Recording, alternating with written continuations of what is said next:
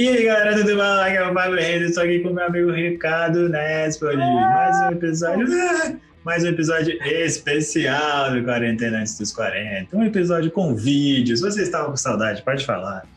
E é isso daí, galerinha. Então hoje a gente vai ter um convidado mega interessante, muito legal mesmo. Mas antes de a gente apresentar esse convidado, nós vamos lembrar você de que de lá no nosso site, quarentenaantesdos40.com, porque lá você vai encontrar todo o nosso conteúdo maravilhoso, todos os nossos episódios e vídeos e tudo mais.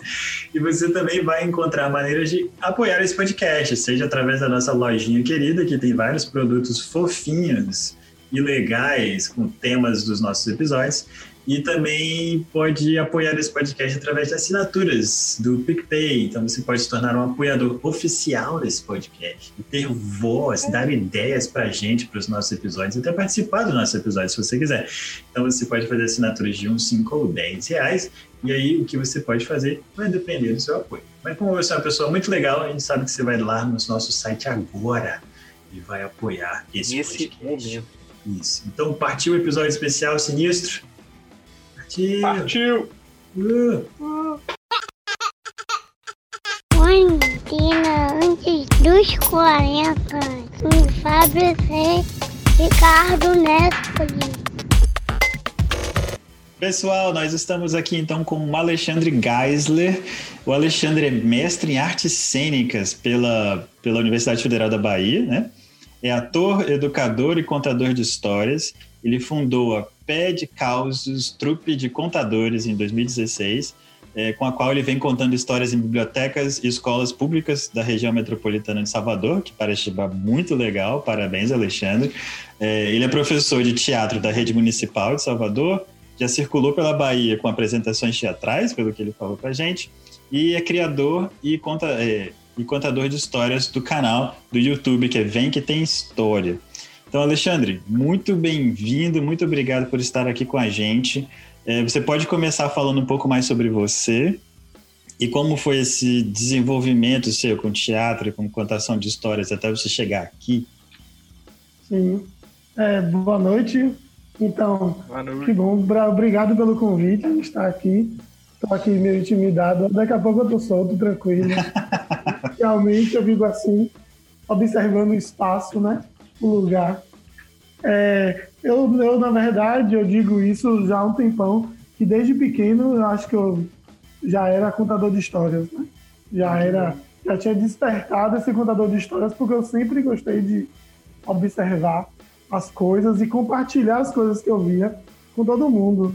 Tem até uma resenha na minha família, uma resenha familiar que diziam que eu não parava de falar em nenhum momento. O que não é mentira, né? Até hoje é assim. Muitas pessoas falam assim, menino, pare um pouco, pelo amor de Deus, deixa as pessoas. E aí essa vontade, comecei a, a ir por esse caminho, né? Eu fui percebendo na minha dissertação, eu vou observar isso. Como foi que eu comecei a, quando eu despertei contador de histórias. E aí eu vou perceber algumas experiências da minha vida, inclusive a esse estímulo da família, até que me colocou no teatro quando eu era pequeno, que me dava livros para ler, me levava para passear pela cidade. Então, são esses estímulos que vão me tornando contador de histórias. Aí, adulto, engraçado que eu falo que tem duas fases. Tem a primeira, a primeira infância, que foi a infância mesmo, natural, e a segunda infância, que eu vou vivenciar a partir dos 20, 19, 20 anos, quando eu viajo para o interior da Bahia. E aí eu começo a, a conviver com as pessoas, com outras pessoas, vendo esses causos, essas histórias, essas lendas, né, ali na boca do povo. E aí eu comecei a me encantar. E aí quando eu voltava de viagem, eu queria compartilhar essas histórias, né? E aí quando, quando eu já, depois desse tempo, eu acho que foi, foi em 2011, eu comecei a trabalhar numa escola e eu ia trabalhar na biblioteca escolar. E lá eu fui contratado para ser contador de histórias. Eu, como eu já era formado em teatro, né, que eu sou licenciado em teatro, então já tinha essa coisa do teatro, que eles queriam esse pré-requisito, e eu, como eu gosto de ler, aí eu disse pronto, estava lá, ótimo. E aí eu comecei a pesquisar como contar, que não era só você ler o livro, né? Eu comecei a pesquisar metodologias para contar histórias. como é que usa a entonação, como é que você vai chamar a atenção da criança, que objetos, que materiais a gente pode usar, que histórias a gente deve contar, né? E aí eu fui aprofundando esse, esse estudo em 2015. 2015 eu entrei no, no mestrado e aí eu estudei, essa, fui buscar essa metodologia e aí eu fiz uma oficina misturando teatro com a contação de histórias, que era através dos jogos teatrais de três é, de três pesquisadores do teatro, que são que é a Olga Reverbel, o a Viola Spolin e o Augusto Boal. A esses três pesquisadores, né, eles são educadores também, e aí a gente eu dialoguei com esses jogos com a contação de história. E aí a gente foi, eu fui jogar literalmente o jogo teatral com os meus alunos, de verdade, assim, com o pé descalço, parece até poético, mas era verdade. Eu descobri que, como, que comunitariamente a gente conseguia se desenvolver juntos. Então, juntos, a gente jogando mesmo o jogo teatral, ali no meio, as histórias começavam a surgir. E aí o desejo de compartilhar essas histórias. Então, foi uma vivência de dois anos que resultou na, na, na escrita da dissertação e que era real isso que pulsava. Então, foi uma experiência muito rica, que resultou em alguns uma lista que eu fiz de jogos, eu explicava para que, que esses jogos serviam. E aí eu, como professor de teatro da rede municipal de Salvador, né, eu comecei a trazer as histórias para a escola.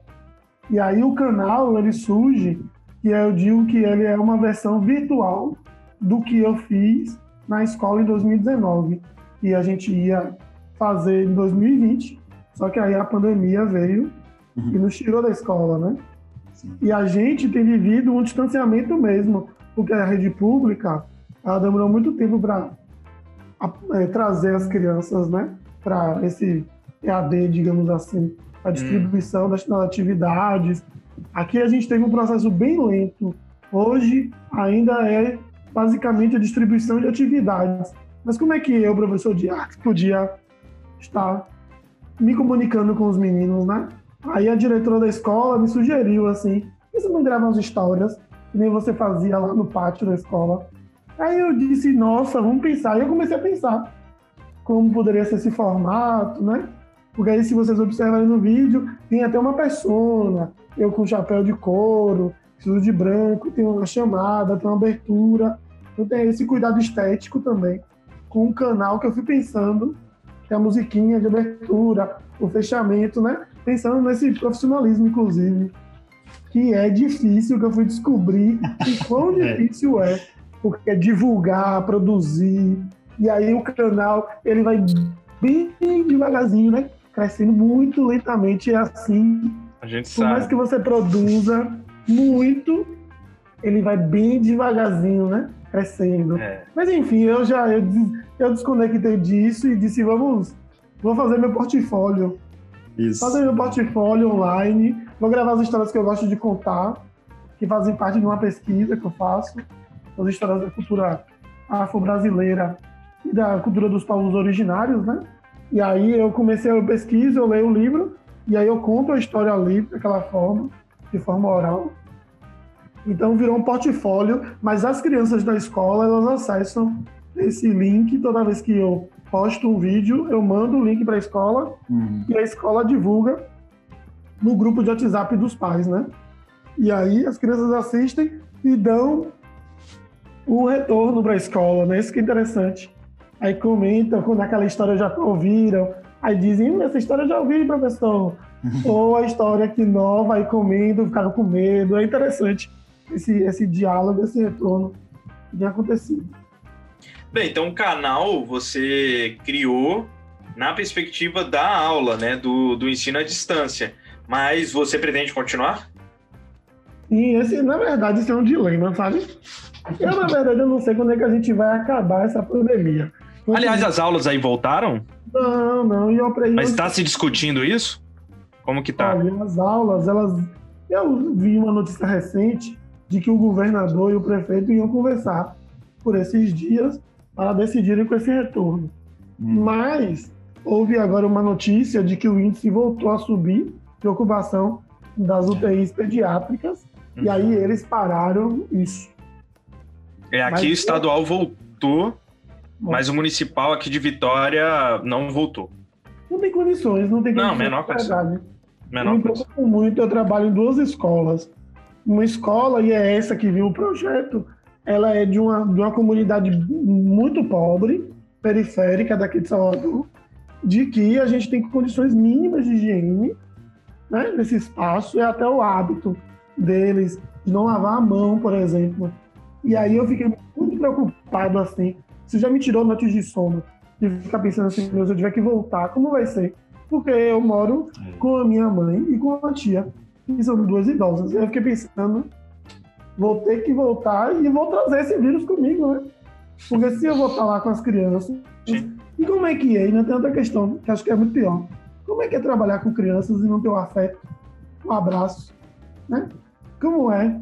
Você vai chegar na escola, um menino de 6 anos, lá na escola a gente tem menino de 5 até 12 anos, né? Como é que a gente vai trabalhar esse distanciamento entre eles? E as condições físicas da escola também não permitem, porque as salas não são grandes, então os meninos era para ser né, adequado, mas infelizmente não é. E aí a gente tem todo esse dilema. Mas sim, eu criei com a intenção de me conectar com eles, de manter essa conexão o tempo todo, contando as histórias que a gente fazia no pátio, que estava rendendo coisas maravilhosas, assim. Eles mais tranquilos, a criação da questão do o espectador, que é essa história do menino é, conseguir sentar, parar para ouvir história. Já estava rolando isso. 2020 a gente ia fazer a continuação e aí a pandemia veio para a gente re- refletir sobre a nossa vida e sobre as nossas metodologias, reinventar nossas práticas, né? Verdade. É um desafio, cara, com certeza. Eu trabalho numa escola também, Alexandre, e só que eu trabalho numa escola privada, tipo, é, um, é um nível diferente, assim, porque os alunos já têm mais condições, né, de ter aula online e tudo mais, então é um pouco diferente. Mas a gente vê diariamente, assim, essa dificuldade, porque aqui nós somos do Espírito Santo e as, até onde eu sei as escolas ainda não voltaram, né, Ricardo, mas... Pois é, não, então, vo- voltar, voltaram. Hum. Assim, a part... desde o dia 5 permitiu voltar, né? As Isso, particulares. Essa que é a questão. né? Alguns voltaram, outros não. A escola, por exemplo, da minha filha não voltou, mas eu sei de escolas que voltaram. E de toda forma, assim, o protocolo permite ser volun... é, não é voluntário, né? Ser ah, enfim, você pode ou não, não pode, precisa mandar. Então, Tipo exemplo, optativa, filha- assim, né? é, tipo optativo. É optativo, sim. É. Aí que, que a escola da minha filha, por exemplo, ela fez o quê? Ela fez um levantamento. E aí ela chegou e olhou com todos. Só 10 famílias disseram que le, mandariam os filhos. Aí a escola Aí falou: sustenta, não vamos. né? É, não vamos abrir. É, difícil. E aqui eu não sei em outros estados como foi, mas aqui eles tentaram fazer uma legislação para dar é, desconto na- nas mensalidades. Não, sim. E. Aconteceu isso aqui na Bahia também. É, aí passou, foi aprovado, sancionado, mas depois foi pra justiça por- e caiu por inconstitucionalidade, entendeu? Então, assim, as escolas estão recebendo dinheiro. Hoje eu acho que a volta das aulas é um símbolo. Ela não é mais assim, a, a disputa não é real, assim, ah, queremos porque tá dando prejuízo, ou queremos porque tá dando prejuízo educacional. Não. O que eles querem é voltar para por conta de um símbolo, assim. É um símbolo, ó, a normalidade tá aí, mas enfim, a gente Uhum. sabe que não tá. É, acho que o problema é exatamente esse, né? Não, não tá na hora, a gente não tá pronto para isso. Né? É, mas, Alexandre, você falou. Congelou tudo pra mim. É muita emoção, minha gente. É muita emoção esse negócio de EAD, de gravar live. Meu Deus, eu tenho feito uma live todas as quartas-feiras, né? Que é uma live de histórias. Hum. Lá no que eu faço parte do Pé de Caos e a gente tem uma conta no Instagram. E eu tenho feito essa live todas as quartas-feiras. E é uma live de histórias, né? Que, na- que começou com, comigo contando história para as crianças depois virou um encontro de contadores, que aí eu recebo um convidado, que é um contador de histórias, e aí a gente compartilha das nossas metodologias. E depois, agora está virando é uma grande promoção à leitura, porque as crianças estão ocupando a live. Aí eu recebi hoje mesmo quatro crianças e cada uma contou a história que ela mais gostava, que é o mote do, da live, é histórias que gostamos muito. Então Hum. cada um escolheu, ensaiou E foi Ah, muito divertido. As famílias me mandavam até vídeos e fotos daqui. Olha, fulano tá ensaiando. Tá ensaiando pra live. e é muito bonitinho, assim, a expectativa. Eles ficam nervosos, aí ficam mandando mensagem. No final fica muito legal, muito legal. Crianças são extremamente espontâneas, eu adoro. Adoro isso, apesar de que tem momentos que você fica de tamanha espontaneidade, né? Que às vezes sai do controle. Me- Calma. É, tá espontâneo demais. É, é. Menos, né? Mas, ô, ô, Alexandre, eu tava perguntando. Quando eu tava, quando travou aí, eu tava perguntando pra você se você joga RPG. Porque RPG é basicamente um jogo de, é, jogo de interpretação de papéis, né? E eu acho que bate muito com essa sua ideia de jogos teatrais aí com crianças. Sim, você sabe que na época da dissertação eu cheguei a dialogar um pouco com o Márcio sobre isso, sobre RPG. Ele me falou disso, de assumir papéis e tal. Só que eu acabei não entrando e eu também não jogo, mas eu fiquei interessado, mas eu acabei não entrando nisso. E seria uma coisa interessante para se discutir. Acho que na escola, ó, você me deu uma boa ideia, Fábio. Quando eu voltar às aulas, seria uma boa ideia de trabalhar as histórias Bom. na escola. Com o jogo, né? Com o jogo do RPG, acho que vai ser bem atrativo. Cara, vamos misturar os assuntos assim. A gente, um dia, a gente fez um, um desses nossos especiais, a gente conversou com o Marcelo Guaxinim, que é um cara que tem um podcast de RPG, que é muito legal. E ele tem um sistema de regras muito, muito, muito, muito simples, assim. Então eu acho que é uma forma interessante, porque aí, porque, cara, o RPG ele é pesado, assim, tem alguns que você precisa ler uns calhamaços de livro, o dele não, é um papel, assim. Então, tipo, é, depois você procura aí nosso episódio com ele. vou E procurar. aí, e eu acho que é uma forma legal, porque assim, você só precisa de dois dados, sabe, Pra jogar o jogo Massa, que ele propõe. legal, boa ideia. Legal, gostei Vou também. procurar. Bem lembrado, Ricardo. Agora, voltando para o canal, então, Alexandre, você falou então que você tem o canal, que você posta os seus vídeos, né, que meio que surgiu como uma, uma ideia de conectar com as suas aulas em EAD, mas fala um pouco mais para a gente sobre a temática dos vídeos. Eu sei que são histórias eh, de povos afro-brasileiros, indígenas, mas fala um pouco mais aí de como que veio essa ideia Sim, quando eu fundei o grupo em 2016, tudo com meus amigos, né? Tudo com o Valnei e com o Maju, a gente tinha esse intuito, porque eu sou quase um militante disso, das histórias, porque a gente está acostumado a ouvir história de princesa, loura, o Sim. tempo todo. Eu trabalhava nessa escola e ficava mobilizado com isso, né? Porque eram as histórias que mais chegavam para as crianças, principalmente as capas que mais interessavam as crianças, né? Mas também não porque elas não se interessavam, mas porque eram aquelas capas que estavam sempre ali.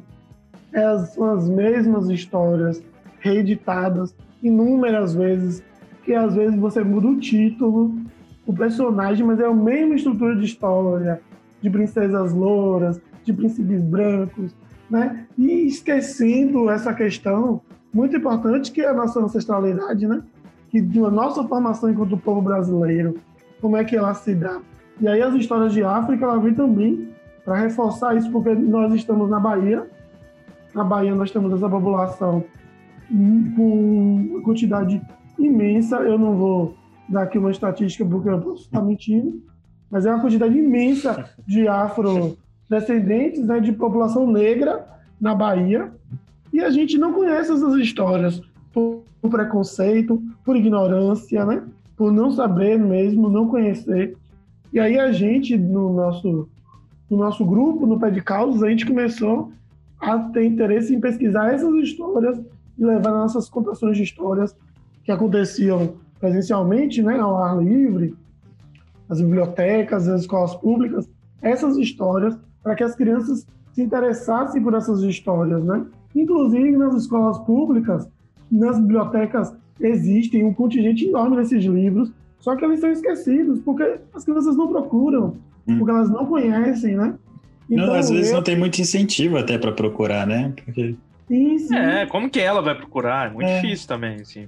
que não existem esses espaços, assim, quer dizer, os que existem são muito limitados, muito restritos e partem muito mais da vontade dos pais levarem a algum lugar do que, tipo, elas terem acesso, né? As próprias escolas não te dão aquela biblioteca com tudo que você pode escolher, assim, então tem a ver com o seu desejo. Não, você recebe, né, cara? A biblioteca, a biblioteca da escola pública, ela tem aquelas caixas que vêm do MEC que são muito boas. O Ministério da Educação, eles têm um programa nacional do livro literário, né?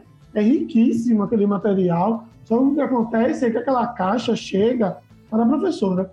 E a professora, ela, por não ter tido esse hábito, ela vai ter uma preguiça. Deus me perdoe, eu vou acabar apanhando das professoras, mas às vezes tem essa preguiça de não, porque não conhece, né? Sim, sim. É porque é difícil você entrar nessa seara, porque você vai ter que também pensar como é que você vê aquela história, e aí como é que você vai apresentar para os meninos uma história que vai falar de África, de alguma questão que você não sabe ainda. E aí a gente, como provocação, a gente começou a contar essas histórias, primeiro de África e depois dos povos originários, e também aqui na Bahia. No Brasil inteiro, nós temos uma população imensa indígena, só que também é silenciada, porque as suas histórias não são contadas, né? Uhum. Tem até no Instagram um, um, Instagram ótimo, que é Leia. Tem Leia Mulheres Indígenas, mas também tem literatura indígena de cada estado. Depois eu posso até passar para vocês. Sim, e sim. aí tem autores indígenas dos estados e os seus livros, suas produções. E aí a gente começou a produzir esses, essas histórias. Então, quando eu chego no, pro canal, eu já chego contaminado com essas histórias e com o meu trabalho, né? Com o meu trabalho, com o meu desejo de contar essas histórias para as crianças. E aí eu sou bem assim, rigoroso, eu não conto história, conto de fada. Apesar da riqueza do conto de fada, que também é de fonte oral, né? Ele chega através da oralidade, mas eu prefiro contar as histórias que são contadas pelos nossos ancestrais que vieram de boca em boca, de ouvido, de boca em ouvido, nos povos originários também. E tem sido bem interessante isso, para mim, inclusive, quanto artista, quanto educador, porque eu tenho descoberto um mundo assim incrível e de coisas e de práticas e de, é, de cosmovisões, né? Incrível, porque você começa a ver o mundo por outras formas, né? E as lendas, os mitos, essas histórias de pessoas célebres de África, a gente não conhecia, mulheres, cientistas, e que a gente vai deixando de conhecer porque a gente só conhece um tipo de livro, um tipo de história, né? E que vai, vai chamar a atenção dos homens brancos, das mulheres brancas, e vai deixar esses outros todos silenciados. Ah, é verdade. É, bem, eu, eu, não trabalho com, com esse é, com contação de histórias, mas eu sou professor de história, né?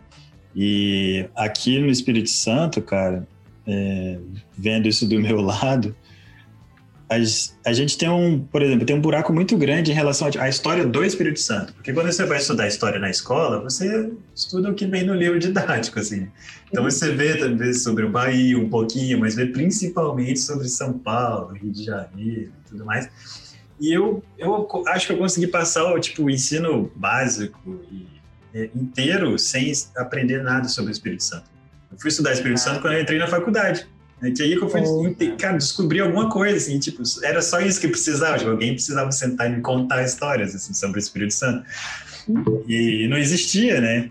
Então eu, eu tenho um caminho assim meio que paralelo ao seu, porque eu também eu tenho um projeto também de ajudar a divulgar documentos históricos. Né? Tipo, eu tenho um canal que eu falo um pouco sobre a história do Espírito Santo, mas eu entendo essa, a importância disso, né? Porque como você falou, tipo, ah, as outras histórias elas são importantes também, tem todo um contexto, né? Mas já tem tanta gente falando daquilo lá, né? E quantos outros estão falando sobre essas histórias aqui?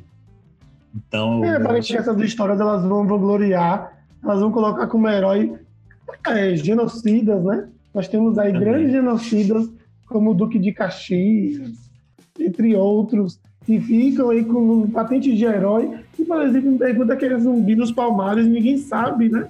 A é história do próprio Quilombo dos Palmares é riquíssima e tem coisas que a gente não sabe, né? Eu tô lendo aquela HQ. Como é o nome, minha gente? Aquela HQ? maravilhosa sobre Palmares. é, Angola Janga, Angola Janga, que é o calhamaço HQ deste tamanho assim, enorme, e tem a fonte dessas informações nos personagens todos que formaram Palmares ao longo do, do século que aquele que o, que o quilombo resistiu. E aí, por exemplo, para você ver, a gente, eu trabalho aqui nesse, nessa escola que ela é uma extensão aqui do meu bairro. O bairro se chama Beiru, ele é Beiru Tancredo Neves. Beiru, ele é, conta-se a história de que Beiru foi um negro alforriado que ele ganhou as terras, ele fundou um quilombo aqui nessa região. Que é o quilombo do Beiru, né? Os meninos não sabem quem, são, quem, é, quem é esse personagem, né? Uhum. Eles não sabem quem foi esse personagem que estava ali, que fez essa resistência. Para você ver como é sério, quando lá na década de 80, Tancredo Neves falece, o bairro se passa a chamar Tancredo Neves, né? E aí esquece a história do Beiru. E aí você pergunta, e é interessante porque nesse bairro tem um terreiro de candomblé, e essas histórias, com certeza, o povo no terreiro sabe dessa resistência, porque terreiro é o lugar de resistência da cultura afro-brasileira, dessas histórias de matriz africana. E aí o, os meninos dos meus alunos não sabem, não sabem. A gente, eu, eu fiz uma pesquisa com eles e foi divertido e triste ao mesmo tempo ouvir. Eu perguntava quem foi Beru, aí os meninos respondiam assim: foi o homem que fundou a nossa escola, porque o nome da escola é Escola Municipal do Beiru. Então, na cabeça deles, Beiru era o fundador da escola. Tá certo. Não, e eu fiquei, eu fiquei puxando para ver o que eles traziam de perguntas. E vieram essas, essas respostas assim, né? Essas respostas assim do imaginário deles, mas porque era muito raso, porque eles não conhecem, além da questão do preconceito religioso, né? Que aí tem essa outra Sim, barreira. sim, com certeza. E aí. Tem algum macumbeiro, né? Essas Não, coisas. não, isso já é outra questão séria, porque parece que toda a África ela se resume só a uma questão religiosa. É, E aí ninguém, né, não pode falar disso. E aí o que acontece na escola com a lei, né? A lei é fantástica, a lei 11.000, eu prefiro falar outra que eu sei por certa, 10.639, ela é riquíssima, eu acho que a outra é 11.400 e... E aí o que acontece é porque eu não lembro o número certinho da lei, que é que obriga o ensino da, da cultura indígena e africana, né? Nas escolas. Sim, essa lei é importante porque ela traz esses livros, mas ela não vai educar os meninos e nem os professores para eles trazerem esses assuntos. E aí eu fico com minhas histórias trazendo. Você vê, tem um livro, tem um livro na escola que chama Pemba. Pemba. Pemba. Dizem, Pemba tá ligado ao candomblé, que é um pozinho. O pó de Pemba. Os meninos, eles rechaçam esse livro pela palavra, pela capa. Mas se você for ler a história é de como surgiu esse pozinho, que era uma princesa que se casou, e aí ela vai para o céu, e esse pozinho traz pro- prosperidade e alegria. Me interessa. Mas, ó, não. Isso é é usado no candomblé. Então, não posso falar disso nem querer ler. Porque isso não, não pode. Isso é coisa do demônio. Essa é uma coisa que a gente escuta, né? Ah, ah, Deus, Deus me livre.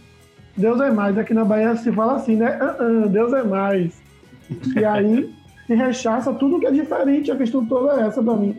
O que é diferente de mim, eu rechaço, né? Eu não quero saber. E eu fico no mesmo lugar. E aí a sociedade continua igual. É verdade, cara. Complicado mesmo. Pois é, e a gente estava falando sobre, sobre sobre isso tudo, né? Sobre essas histórias e sobre suas aulas e seu conteúdo. É, Você falou que você ministra um curso online também de contação de histórias, não é? Além da- das aulas assim do, do, né, do ensino básico aí da rede pública. Como é que é esse curso de contação de história? Fala um pouco pra gente também. Ó, Esse curso ele veio com a quarentena, né? Com a quarentena, com a pandemia, com isolamento social, é, surgiu a ideia dessa escola que é a Escola Livre de Artes, a ela, que ela tem até um canal, tem um, um Instagram, tem uma, um site, que as pessoas se inscrevem por lá. E a gente começou a se reunir a partir dessa pessoa que chama Érica. Érica é professora de teatro, diretora de teatro lá de São Paulo. Foi minha colega no mestrado aqui no PPGAC, na UFBA. A gente se conheceu nesse momento e aí quando começou o isolamento, teve um momento que ela me ligou e me convidando para começar esse sonho. Isso foi em abril. A gente só começou a escola no final de junho, depois de São João. Acho que foi lá no dia 28 de junho. E aí a ideia foi colocar esses amigos que estavam precisando trabalhar, né? Trabalhar artistas que começaram a não, não tinham mais trabalho. E é uma rede de amigos que começou a mostrar suas pesquisas e seus, seus, suas metodologias de trabalho online. Esse foi um desafio, assim como criar o canal, também transformar uma oficina que é 100% presencial, que precisa da participação da coletividade, colocar ela no universo é, online, me tirou algumas noites de sono assim, e eu pensando como eu poderia fazer, mas eu vou dizer a vocês que funcionou e tem funcionado de uma forma brilhante através do Zoom. As pessoas têm se conectado pelo, pela, pelo Zoom, né? por essa tela do Zoom, por essa janelinha, tem funcionado assim de forma brilhante. A gente tem, aí o que acontece no nosso curso, ele é dividido em módulos, e ele já aconteceu desde, ele vem acontecendo desde junho, então a gente está agora finalizando o módulo 2 e vamos iniciar o módulo 3.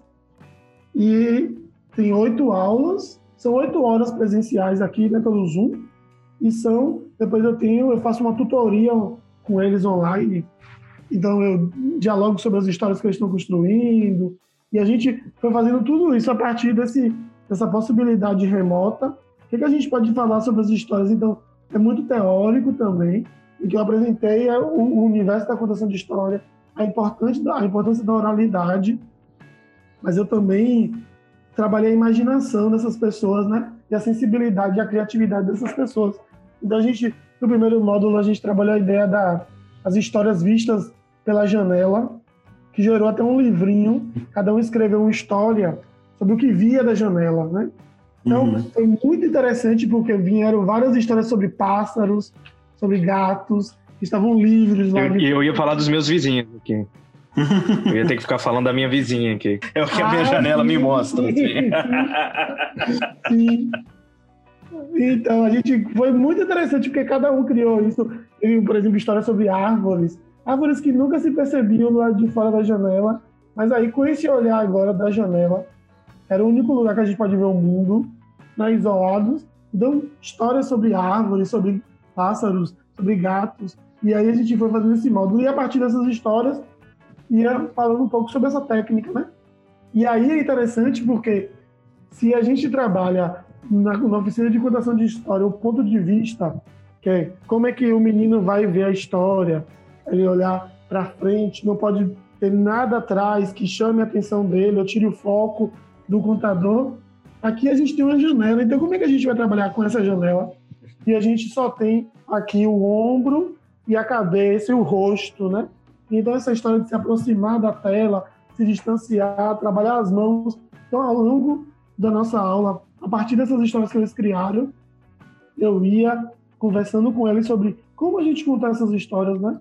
Como a gente pontuar, que tipo de emoção a gente tem que transparecer nessa história, o que a gente quer passar para o nosso ouvinte, para o nosso ouvinte, inclusive espectador, né? porque também estamos aqui aparecendo na tela. E aí no módulo 2 a gente começou a trabalhar com a ideia da infância. Aí a gente vai investigar um pouco os quintais das infâncias.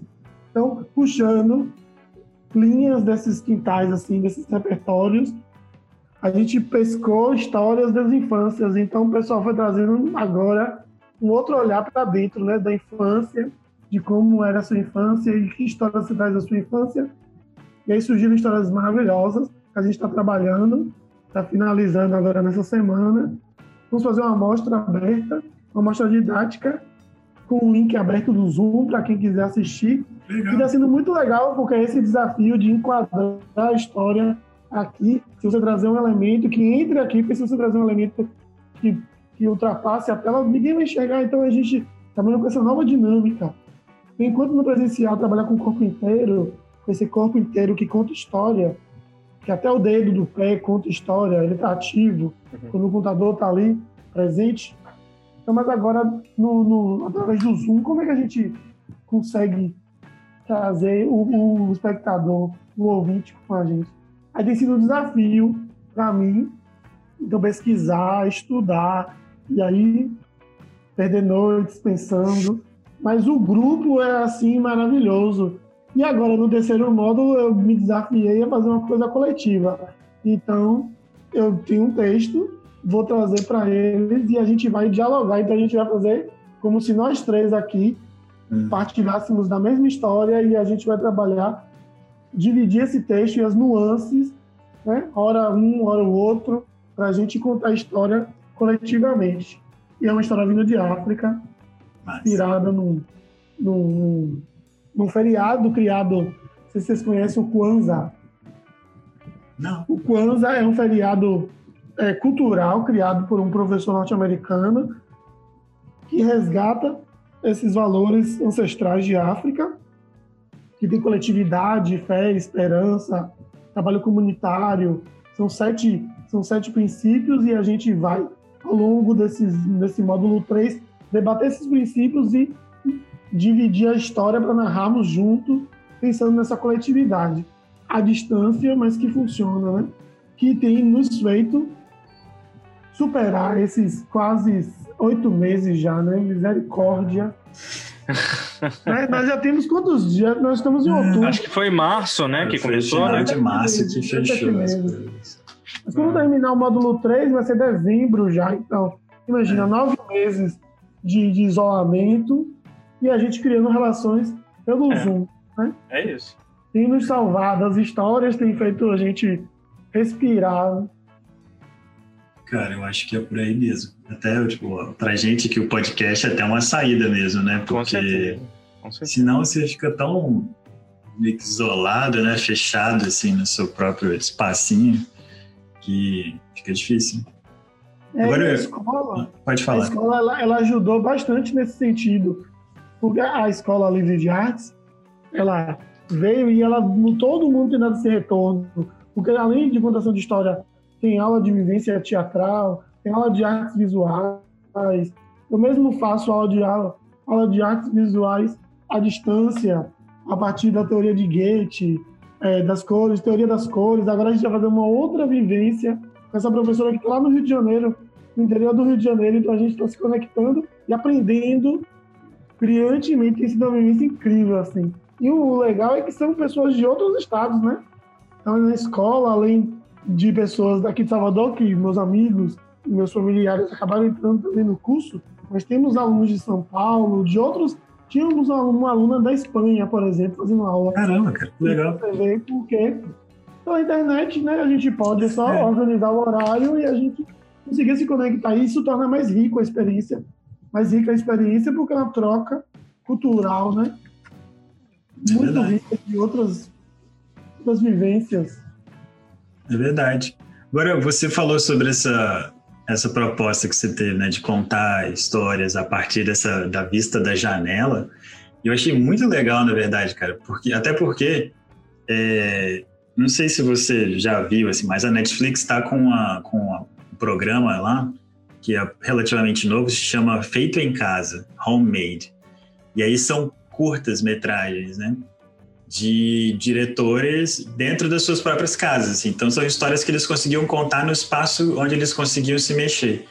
E aí, se não me engano, o primeiro deles era um menino, é um menino que ele pega um drone. Ele, tipo, solta o drone pela janela e você vai acompanhando só a câmera do drone. Assim. Então é basicamente tipo, o que ele consegue ver a princípio, até onde o drone vai. Aí ele vai passando pelos prédios, aí as pessoas dão tchau, assim e tal.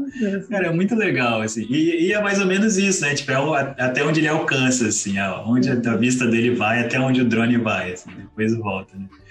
É, quem fez uma coisa legal com isso de janela foi o Lô Borges, né? Logo no início da pandemia, da quarentena, ele fez um novo clipe da música da janela lateral, com várias pessoas filmando a sua imagem na janela e cantando a música. Foi Não, muito legal. legal. Depois procura o clipe aí na internet. É.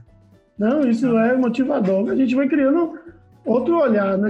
Usando a arte para olhar a vida do nosso, do nosso lugar que a gente não pode sair, né? Aí eu aqui, por exemplo, eu moro num lugar que dá para até caminhar fora.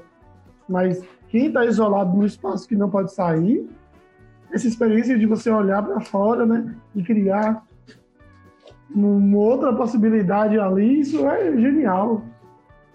Genial, assim, isso é incrível e tem sido uma experiência incrível ver esses textos e essas produções aqui, assistir lives, por exemplo, tem sido maravilhoso. É muita coisa, né, dis- disponível. E é interessante, assim, como as pessoas foram encontrando esses espaços. Porque, tipo, uma das, das primeiras coisas que a gente discutiu isso no podcast era isso, né? Tipo, como que as pessoas iam se adaptar e, e o que, como que seria daqui para frente, né? Se depois, por exemplo, acabou a pandemia, vai tudo voltar a ser como era antes ou isso tudo vai permanecer de alguma forma também, né? Porque a popularização, por exemplo, do Zoom e da- dos cursos online, isso aí eu acho que é uma coisa que veio para ficar, né? É, lógico, você pode voltar presencial, tem, são propostas diferentes, né? Como você está falando.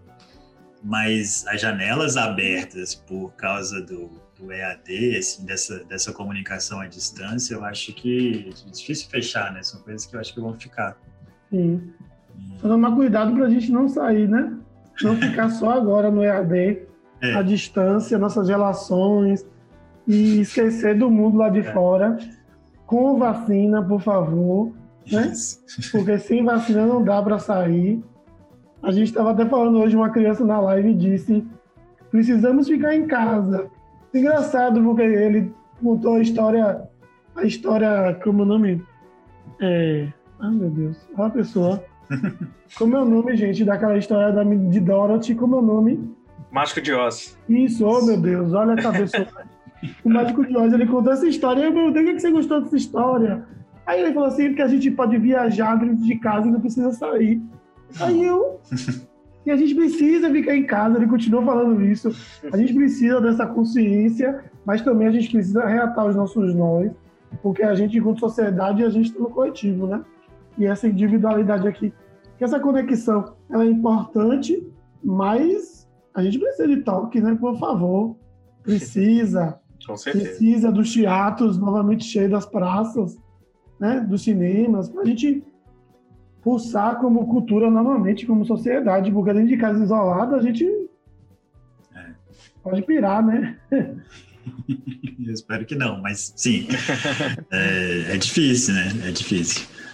Mas, cara, muito legal, assim, mas, tipo, a gente tem que começar a terminar, assim, uns pouquinhos agora.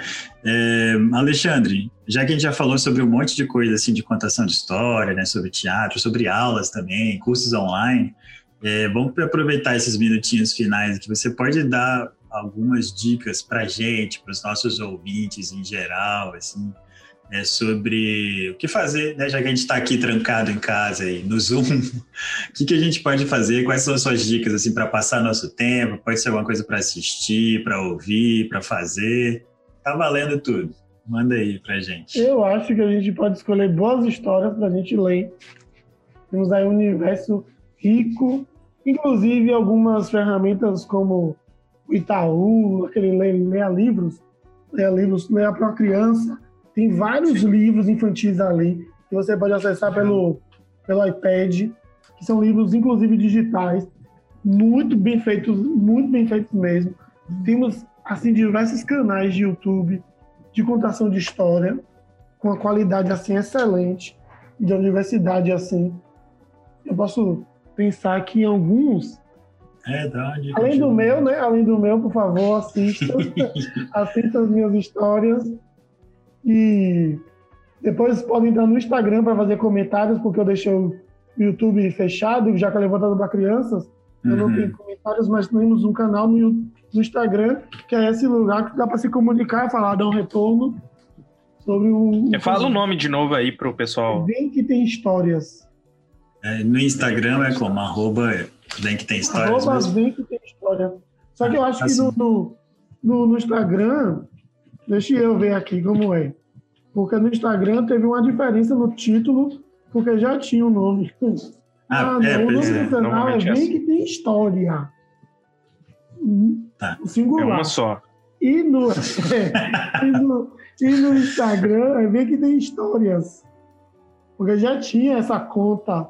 Aí eu tive, eu não, não resolvi mudar e eu disse, deixa esse negócio no plural mesmo. Isso. Foi a mesma marca, né? Então associa, associa isso. Mas então tem um universo, eu posso até dar umas dicas aqui de pessoas, de pessoas daqui de Salvador, que tem um trabalho muito legal de histórias para crianças, que tem é, a Mala Malatum, que é um canal também no Instagram, que é de Luciana, Luciana Simões, que ela também tem um trabalho maravilhoso na internet.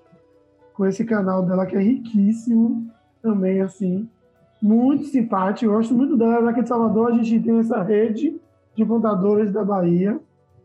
Dia de, de sábado, nós temos uma live de uma amiga também, que chama Letícia Paulina, que ela trabalha com linguagem de sinais, que eu acho é muito legal. É uma contação de história Ah, com tradução para Libras.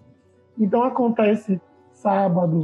O, o Instagram dela, deixa eu só conferir aqui como é o Instagram certinho. O Instagram dela é Lete Paulina.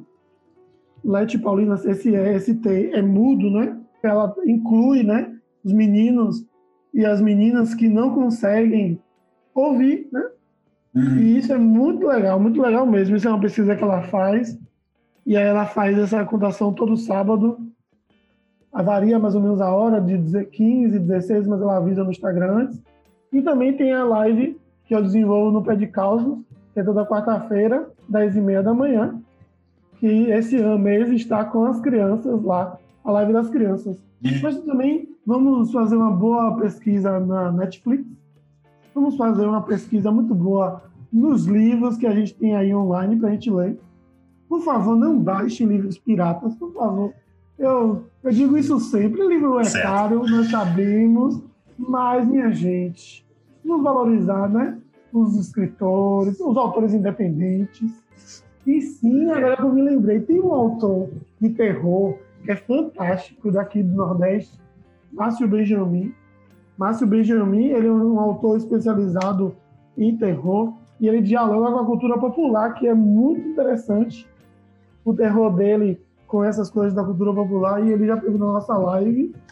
Legal. Márcio Benjamin é super disponível, distribui livros para o Brasil inteiro.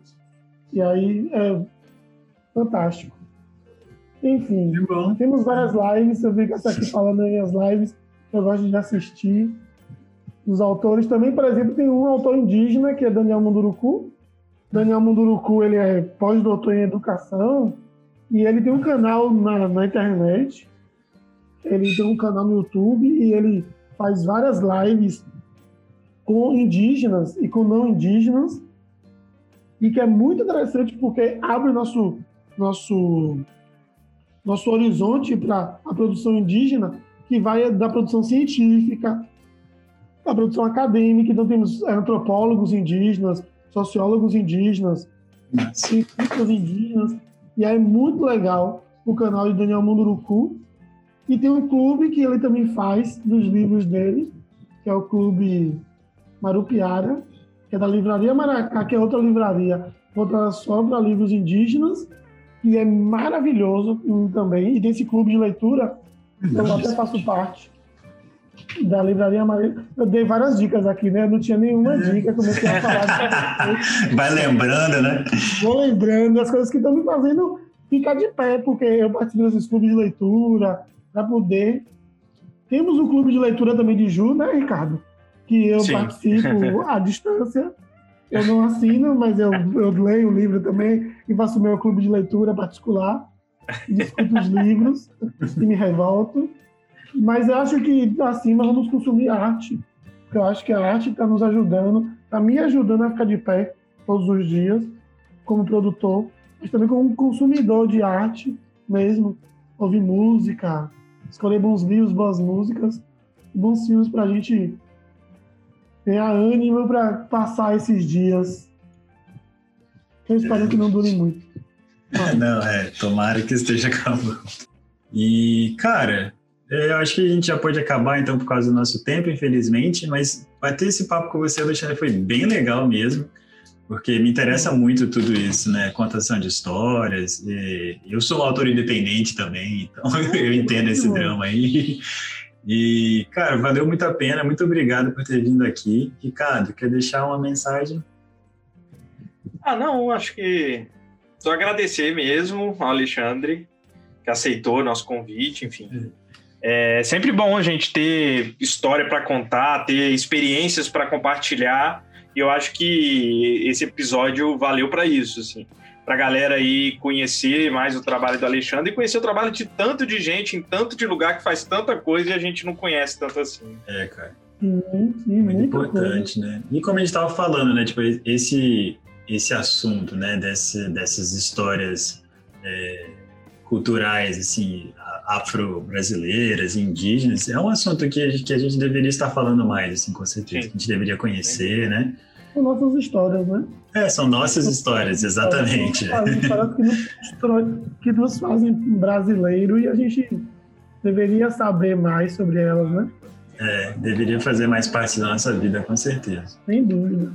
Então, acho que é isso, Alexandre. Mais uma vez, muito obrigado por vir aqui e Boa noite. Muito obrigado a vocês todos pelo, pelo espaço, Ricardo, pelo convite, Fábio é. também. Obrigado. Falei muito, eu disse que eu não ia falar, fiquei tímido. Mas é assim, a gente se empolga na nossa conversa. Se fosse presencial, ia durar mais de horas. É, com certeza. Exato. Né? A gente fica sentado aqui batendo papo. Mas quem sabe um dia, quando eu for por aí pelas bandas do Espírito Santo. É. Vocês me prometeram o carnaval, que eu pois, esqueci, não, tá? Pois, Ricardo, vamos. É para um lugar mais animado do carnaval, por favor. Olha só. Então fica em Salvador, pô. Não, nem tão animado, nem ah. tão. Meio tempo. Gente, muito obrigado, viu? Muito obrigado. Valeu, viu? Obrigadão mesmo. Valeu, então. Boa noite. Boa noite. Boa noite. E é isso daí, então, galerinha. Mais uma vez a gente agradece ao Alexandre por vir aqui. Eu realmente me amarrei nesse papo. Eu acho que é um assunto muito válido que a gente tem que discutir com certeza. Então, valeu, Alexandre. E vamos lembrar você de ir lá nos, nas nossas redes sociais, Facebook, Twitter, Instagram, lá no YouTube, para você assistir os nossos vídeos, ouvir nossos episódios, se inscrever também para você ficar acompanhando os novos episódios que vem por aí, né? E é basicamente isso. Segunda-feira estamos de volta nos nossos episódios mágicos e legais. E até lá. Tchau. Mágicos. Mágicos. Uou. É, então aí é uma tá já? Tô gravando. Mas a gente pode falar à vontade. Ah, então eu não posso falar besteira. Não, pelo contrário, você pode falar besteira.